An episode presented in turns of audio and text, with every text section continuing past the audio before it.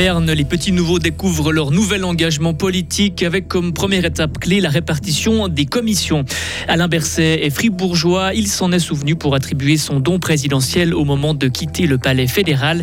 Et nos arbres vont-ils bientôt mourir de soif? L'atmosphère n'a jamais été aussi sec en Europe depuis 400 ans. Une nouvelle conséquence du réchauffement climatique. Le soleil aujourd'hui laissera sa place aux nuages ces prochains jours avec des températures entre 2 et 9 degrés. Une météo plus complète après les informations de Vincent Douce. Bonjour Vincent. Bonjour.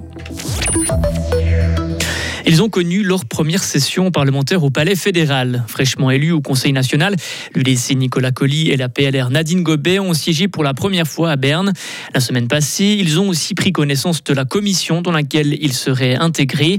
Une étape importante car la base du travail parlementaire se fait en commission. C'est principalement là que les débats ont lieu. Les précisions de Léo Martinetti. Les deux nouveaux élus ont dû fournir à leur groupe parlementaire la liste des commissions dans lesquelles ils souhaitaient siéger et ils ont connu des sorts différents. Nicolas Collier hérite de son premier choix la commission de l'environnement, de l'aménagement du territoire et de l'énergie.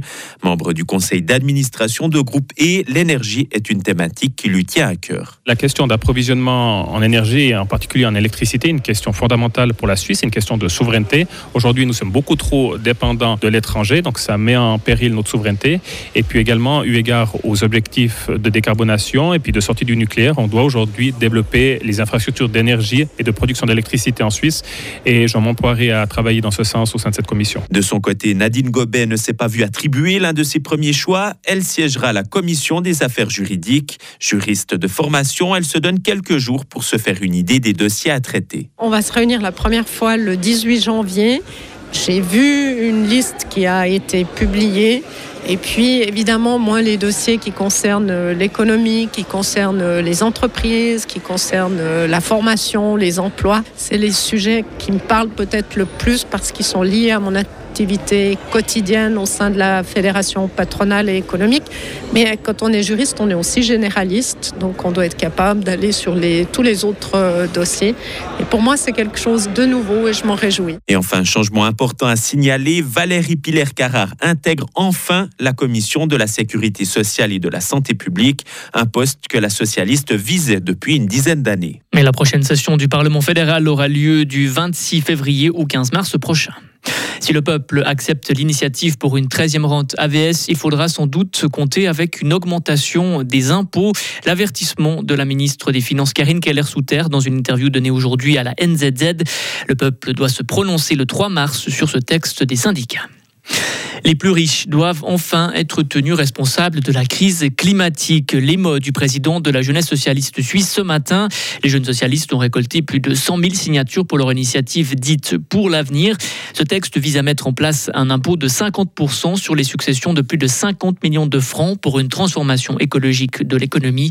Selon les calculs des jeunes socialistes, cet impôt rapporterait près de 6 milliards de francs par année à la Suisse un don présidentiel à deux organisations du canton de Fribourg. Chaque président de la Confédération a 5 000 francs qu'il peut redistribuer aux associations de son choix. Alain Berset a choisi deux organisations fribourgeoises.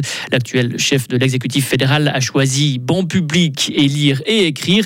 Écoutez la directrice de la branche fribourgeoise de Lire et Écrire, Anne-Sophie Cosantet. Lire et écrire s'engage depuis euh, bientôt 40 ans, propose des solutions à l'illettrisme. On s'engage pour l'acquisition et le maintien des compétences de base. Alors les compétences de base, c'est quoi? C'est la lecture, l'écriture, le calcul et l'utilisation des outils numériques aujourd'hui euh, fondamentales. Les quatre compétences sont fondamentales pour être autonome dans la vie de tous les jours. Et nos formations s'adressent à des adultes qui, euh, au cours de leur parcours, se sont éloignés de l'apprentissage, ont eu une scolarité difficile et on essaie de leur redonner confiance. Souvent, ce sont des gens qui ont perdu confiance en leur connaissance, en leurs compétences, redonner confiance, les remettre sur les rails de l'apprentissage. Et selon la dernière étude internationale sur le niveau des élèves, un enfant sur quatre en Suisse termine sa scolarité obligatoire avec des lacunes en lecture.